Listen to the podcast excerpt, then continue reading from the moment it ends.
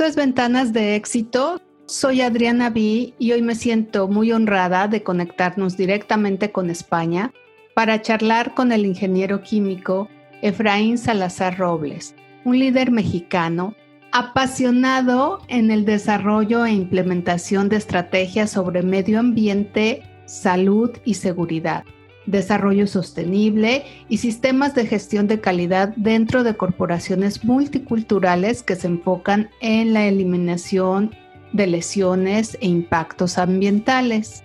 Efraín es un hombre con una preparación y un recorrido profesional impresionante. El ingeniero Efraín Salazar cuenta con la licenciatura en Ingeniería Química, Estudió la maestría en Administración de Empresas en la Universidad de las Américas, Liderazgo Ambiental Corporativo en la Universidad de Yale, cuenta con una segunda maestría en la Seguridad y Salud Ocupacional, certificado en Sistemas de Gestión del Medio Ambiente, Salud y Seguridad de la Sociedad Estadounidense de Ingenieros en Seguridad, certificado también en Investigación de Accidentes, auditor de seguridad certificado por la Junta de Certificaciones de Salud y Medio Ambiente de los Estados Unidos, miembro de la Sociedad Estadounidense de Ingenieros de Seguridad y además de todo 16 años de experiencia docente a nivel universitario en temas de seguridad y medio ambiente. El ingeniero Efraín Salazar es todo un líder en el ambiente de seguridad y actualmente es director de medio ambiente salud y seguridad para Europa y África en una empresa en España. Efraín, gracias por compartir con nosotros. Buenas tardes, Adriana. Un placer estar aquí contigo. Efraín, pues me encantaría que con toda esta experiencia que tú tienes, platiquemos primero que nada acerca de ti ¿Y por qué decidiste enfocar tu carrera profesional en el medio ambiente, la salud y la seguridad? Bueno, realmente esto empezar a trabajar en el área de seguridad, salud y medio ambiente se dio porque mi primer trabajo fue en México, trabajando para DuPont, que en aquel tiempo era a nivel mundial el líder mundial de seguridad, salud y medio ambiente, porque era una compañía que su nicho de mercado era la fabricación de productos químicos, de los productos químicos más peligrosos y que nadie más se atrevía a fabricar. Y eso los llevaba a desarrollar estrategias, medidas, establecer procesos en los cuales se protegiera la seguridad, la salud y el medio ambiente. A partir de lo que aprendí, de lo que vi de ellos, fue lo que me llevó a decidirme por esa área de trabajo y puedo decirte que aprendí de los mejores, porque en DuPont mis profesores a nivel de supervisión, de gerencia que tuve, fueron los que me imbuyeron el deseo de continuar por este medio y me enseñaron el valor y cuáles eran los resultados de implementar estrategias exitosas en estos campos. Efraín, ¿y en qué momento de tu carrera decides salir de México e irte a vivir a Francia y bueno, seguir desarrollándote en esta área? Realmente después de DuPont empecé a trabajar en una compañía americana que era Liberty Mutual, que en aquel tiempo era la líder en Estados Unidos en el área de Workmen's Compensation en uh, accidentes de trabajo. Y estaba trabajando con ellos cuando tuvimos un problema personal a nivel uh, familiar en México. Y eso me empezó a hacer buscar. Afortunadamente se presentó y se dio la oportunidad de que Carrier, que era una industria, una compañía del grupo United Technology Corporation, me ofreciera que me fuera a Francia.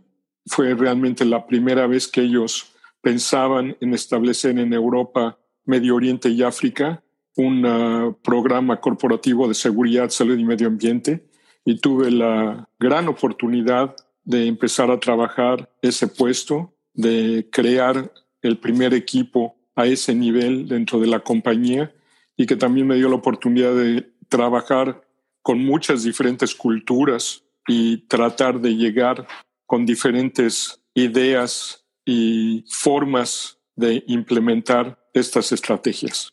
porque cada cultura lo ve en una forma diferente. Fue un gran aprendizaje, fue crear un equipo, aprender de cada uno de estos personas que conformaban mi equipo y lograr los resultados que logramos. Hablando de cultura, la cultura de Francia está siempre muy preocupada por sus empleados, por su bienestar. ¿Cómo viste este aprendizaje en cuanto a seguridad y la salud en lo que se refiere a las empresas francesas?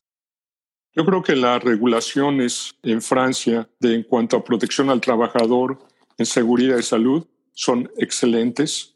Hacen muchos estudios de desarrollo de nuevas tecnologías, de nuevos métodos de protección. Utilizan mucho los puntos de mejoras a la ingeniería, eliminación de los riesgos a través de estrategias de ingeniería, no de estrategias administrativas, y eso es muy bueno. Del lado un poco negativo, por decirlo así, es el sistema de seguridad francés, que desafortunadamente permite que aún lesiones muy, muy leves permitan al trabajador recibir un gran número de días fuera del trabajo, de lesiones que realmente sí les permitirían regresar al trabajo mucho antes o regresar al trabajo en situaciones de trabajo restringido o en otras posiciones. Pero eso mismo afecta a la productividad de las empresas en Francia, ¿sí? Es un, un área en la cual se da mucho el ausentismo debido a esta sobreprotección inadecuada a los trabajadores.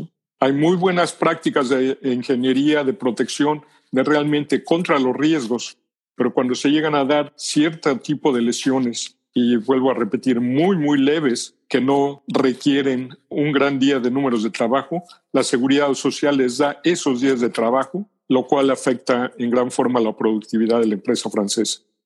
Comparando la protección a los empleados, a los trabajadores de México, de Francia y ahora que estás en España, ¿qué nos puedes decir? Yo creo que no es tanto el país, sino son las empresas. Yo creo que son las empresas. Las regulaciones, si tú ves las regulaciones de Francia, de España, son muy similares porque emanan de las directivas europeas, las cuales requieren que los países miembros de la comunidad europea transfieran esas directivas de nivel europeo a las regulaciones de cada uno de los países. Y son muy similares entre España y Francia, ¿sí? Con respecto a México, yo creo que en México aún nos falta camino por andar en cuanto al desarrollo de regulaciones y leyes mucho más apropiadas para la protección de los trabajadores en el ámbito de la seguridad y salud.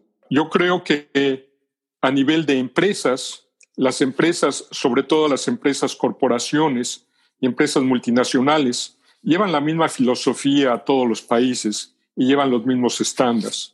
Lo que es diferente es el nivel de cumplimiento y el nivel de seguimiento que las autoridades den. Yo te puedo decir que el seguimiento que se da en Francia y España, yo creo que es mucho más alto al seguimiento que se da en México por parte de las autoridades. Sí, desafortunadamente creo que tienes un gran punto y que justo necesitamos ser más conscientes de ello. ¿Qué papel juega en la industria el gestionar adecuadamente estas actividades que impactan al medio ambiente y la seguridad? Y yo creo que tu respuesta nos puede dar diferentes matices para los emprendedores de la pequeña y mediana empresa. Yo creo que la seguridad, la salud del medio ambiente deben de ser un punto muy, muy importante dentro de todas las empresas. Muchas veces en, en las empresas se considera, ah, tenemos que gastar en medio ambiente, tenemos que gastar en seguridad, en salud. No es un gasto, es una inversión, porque eso a futuro nos va a repercutir en múltiples beneficios para la empresa. ¿sí? Si lo vemos desde el punto de vista de los trabajadores, cuando tenemos un accidente, realmente lo que el costo del accidente no es únicamente el tiempo que el trabajador o lo que se tenga que pagar por la hospitalización o los gastos médicos del trabajador. Esto va a repercutir en la calidad, en tener que buscar gente de reemplazo. Vamos a tener paros de producción, ¿sí? vamos a tener muchos costos ocultos, indirectos, que no se ven inmediatamente, pero que van a repercutir en la empresa y sobre todo en la desatisfacción de los empleados. Y si nosotros realmente creemos que el activo más importante de una empresa son los trabajadores, yo creo que si no tenemos un programa sólido de seguridad y salud en la empresa, no estamos protegiendo ese importante activo, que es lo que realmente es el éxito de una empresa, sus trabajadores. Y es mucho de la motivación de los trabajadores, cómo los protejas en cuanto a seguridad y salud y que crees un medio ambiente de trabajo seguro y saludable para ellos. Oye, cuando hablas de programa, ¿qué se requiere para crear o implementar precisamente algo que permita analizar los diferentes tipos de riesgos que existen en una empresa, en una fábrica? ¿Qué podríamos sugerir? Yo creo que el principal elemento de éxito para tener un programa sólido en seguridad y salud y medio ambiente es el compromiso de la más alta gerencia. Ahí es donde empieza el compromiso y ese compromiso debe de bajar a través de toda la línea de gerencia, de supervisión, hasta los trabajadores. Porque ese compromiso, ese ejemplo, debe de ser lo que nos va a dar la pauta de crear esa cultura que queremos tener en la empresa. Nosotros si tenemos un gerente que en la planta va, recorre la planta, habla con los empleados, con los trabajadores acerca de la seguridad, acerca de los riesgos que existen y cómo pueden en equipo solucionarse esos riesgos, qué medidas se pueden implementar, porque los trabajadores son los que día a día están más expuestos al riesgo que conocen mejor la operación y pueden contribuir grandemente a eliminar esos riesgos, pero tenemos que escucharlos. Y muchas veces no se hace dentro de la empresa, ¿sí? Nosotros tenemos que lograr que ese compromiso se permee a todos los niveles de la empresa, que se cree esa cultura y que haya esa retroalimentación a todos los niveles para conocer los riesgos y poder implementar las medidas adecuadas para eliminarlos.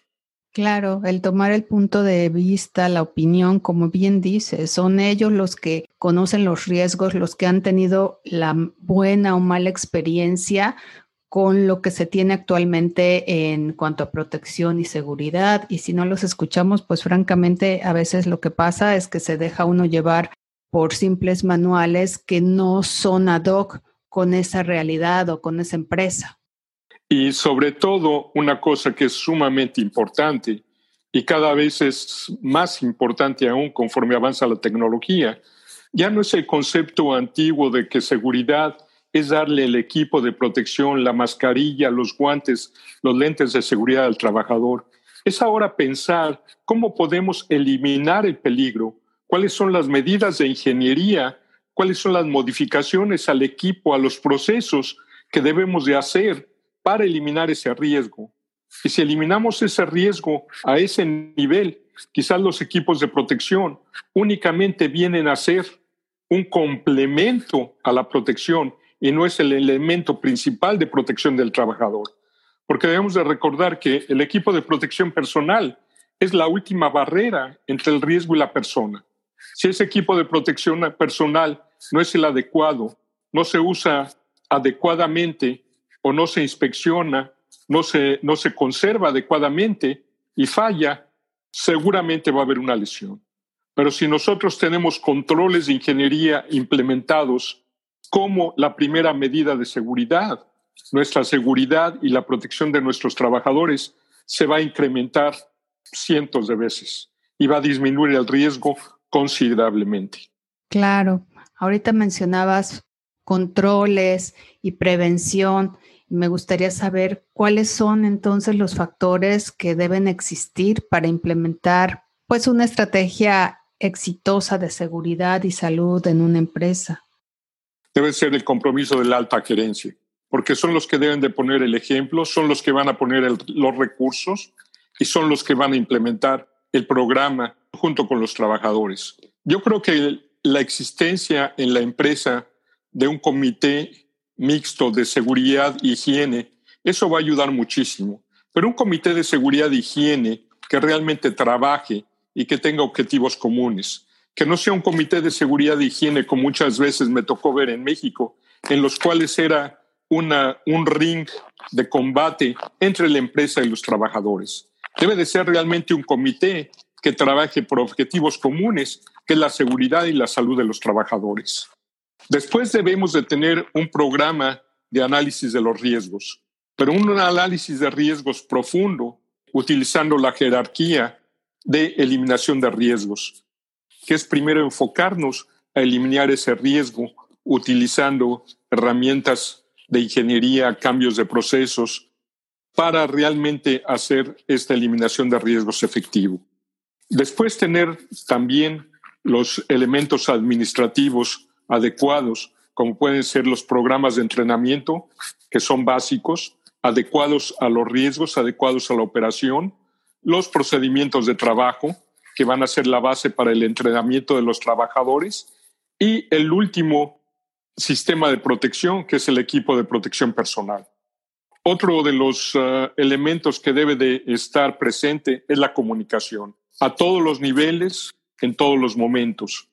Y básicamente una comunicación continua en base a el mantener la mente alerta de los trabajadores. Un programa, por ejemplo, de pláticas de seguridad de 5 o 10 minutos en base semanal, en base diaria, sobre los riesgos, sobre las incidencias que se tengan en la planta, en las operaciones. Eso va a mantener a la gente alerta a estos riesgos, aprender de qué está pasando. Otra parte muy importante es un programa sólido de investigación de incidentes y accidentes. No solo accidentes que ocurran en la planta, lo que nosotros llamamos casi accidentes, que sean situaciones en las cuales, aunque no haya lesión, que pudieran haber ocasionado una lesión. Todos estos eventos los debemos de investigar, porque una vez que ya han ocurrido, desafortunadamente, tenemos que tomar el aprendizaje, porque son situaciones que ya ocurrieron, podemos aprender y podemos aprender cómo evitarlas a que vuelvan a ocurrir esas mismas u otras similares. Por supuesto. Efraín, actualmente, bueno, sabemos toda la crisis por la que estamos pasando, entonces las empresas están disminuyendo su producción, reduciendo los puestos de trabajo, en ocasiones cerrando fábricas, despidiendo a gran número de empleados.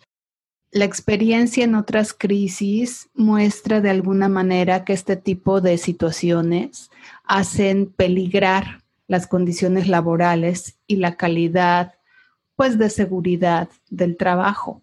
¿Cuál es tu punto de vista? Desafortunadamente, como tú dices, estas crisis nos llevan a hacer cambios dramáticos pero yo creo que la seguridad se debe de mantener todo el tiempo, ¿sí? Si de por sí ya estamos en una crisis y olvidamos las cuestiones de seguridad y salud de los trabajadores, esto puede hacerse aún más crítico. Yo te doy un ejemplo en, uh, en la empresa donde estoy actualmente trabajando, en el ramo de la industria automotriz. Trabajamos muy fuerte en implementar dentro de la compañía medidas para prevenir el contagio al interior de las operaciones y puedo decir que hemos sido bastante exitosos. Todos los contagios que hemos tenido han sido de contagios externos.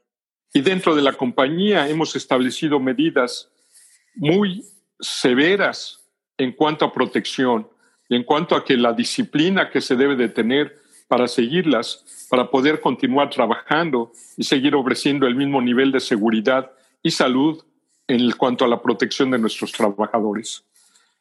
Estas crisis no son eternas, esta es una nueva que nos ha tocado vivir, pero yo creo que tarde que temprano, el año próximo, posiblemente mediados del año próximo, empecemos a salir de ella. Habrá una vacuna, hay una vacuna que ya está en la fase 3 para la implementación, otras que están en la fase 2 también se están trabajando en uh, procedimientos de medicación para atacar el virus una vez que se haya adquirido. ¿sí? Yo creo que todo esto va a llevarnos a regresar lentamente a la normalidad y las empresas que hayan mantenido mejor y con menos reducciones en su personal, con que hayan mantenido la misma disciplina de trabajo, las mismas condiciones de seguridad y higiene, son las que van a tener la mayor oportunidad de volver a retomar el paso que tenían antes de esta crisis y volver a ganar el mercado que tenían e inclusive incrementarlo. Porque aquellas compañías que no hayan tomado precauciones en estas condiciones son compañías que realmente serán afectadas en cuanto a su productividad, a sus costos, a su funcionamiento y posiblemente, y ya me ha tocado ver actualmente varias de ellas, que han tenido que salir del mercado. Qué bueno que lo mencionas porque, bueno, mucha gente de la que nos escucha son emprendedores. Tu experiencia siempre ha sido en grandes empresas, pero precisamente eso es lo que tenemos que aprender de las prácticas de estas empresas que por algo son exitosas, ¿verdad? Llevar a cabo todo lo que nos has comentado, considerarlo como una inversión y no como un gasto, eso me parece que de verdad lo tenemos que subrayar de alguna manera a la hora de planear todas las prácticas que se van a llevar a cabo por pequeña o mediana que sea la empresa. Así es, totalmente de acuerdo. Y lo que tú mencionabas también, la, lo que está muy de moda, la sostenibilidad, ¿sí? Que básicamente son los 18 objetivos que las ah, Naciones Unidas han establecido, que van desde la seguridad, protección del medio ambiente, derechos humanos, trabajo justo, etcétera, ¿sí?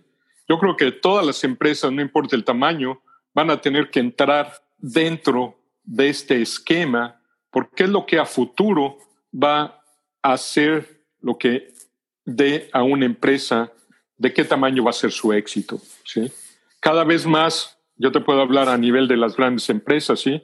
cada vez más los inversionistas se están fijando en cuáles son los factores de las empresas dentro de esta sustentabilidad. ¿sí? Nos están haciendo ya auditorías los grandes clientes que tenemos. Y esto se va a ir extendiendo a toda la cadena de suministro, ¿sí? y la cadena de suministro pueden ser empresas muy pequeñas y aún a esas empresas pequeñas se les va a medir por cómo están actuando dentro de estos 18 objetivos que forman los bloques de sustentabilidad, ¿sí? Y yo creo que las empresas de cualquier tamaño, de cualquier nivel, si se fijan en la seguridad, salud y medio ambiente, sustentabilidad, pueden encontrar oportunidades que las hagan más competitivas, las hagan más efectivas y las hagan que tengan una reducción de costos que va a repercutir en su éxito. Y como mencionaba, la sustentabilidad, que no sea una moda, sino que sea algo de lo que todos tengamos que aprender, porque estamos hablando también del impacto ambiental. Cada vez más existe la conciencia en la parte de los consumidores y esto pues repercute directamente en las empresas. Efraín, muchas gracias por compartir con nosotros por brindar tu experiencia para que otras personas lo tomen en cuenta y aprendan. Así es, totalmente de acuerdo. Adriana, muchas gracias a ti por invitarme. Espero que en algo pueda ayudar a estos emprendedores, a las empresas a echar un vistazo a estas áreas que realmente tenemos nosotros que hacer lo que es correcto hacer, ¿sí? Yo creo que lo correcto hacer es respetar a nuestros trabajadores, proteger su salud, su seguridad y proteger el medio ambiente, porque eso es algo que no es nuestro, eso es algo que es de todos y que es algo para nuestros hijos y proteger el planeta. Si no protegemos el planeta, que es nuestra casa, ¿qué nos queda? Yo creo que estamos en una situación actualmente crítica y que debemos de despertar la conciencia colectiva de proteger el planeta, proteger nuestra fuente de trabajo, proteger a nuestros trabajadores.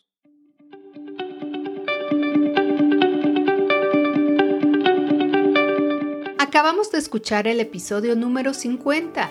A lo largo de ocho meses, hemos compartido contigo 50 voces hispanas que brindaron su experiencia, retos y talento en este espacio. Nuestro siguiente episodio dará inicio a la segunda temporada de Ventanas de Éxito. Arrancaremos esta nueva temporada hablando de mí, Adriana B, y lo que ha significado crear este espacio. Les contaré qué estamos produciendo para esta segunda temporada, así que no te lo pierdas y conéctate con el talento.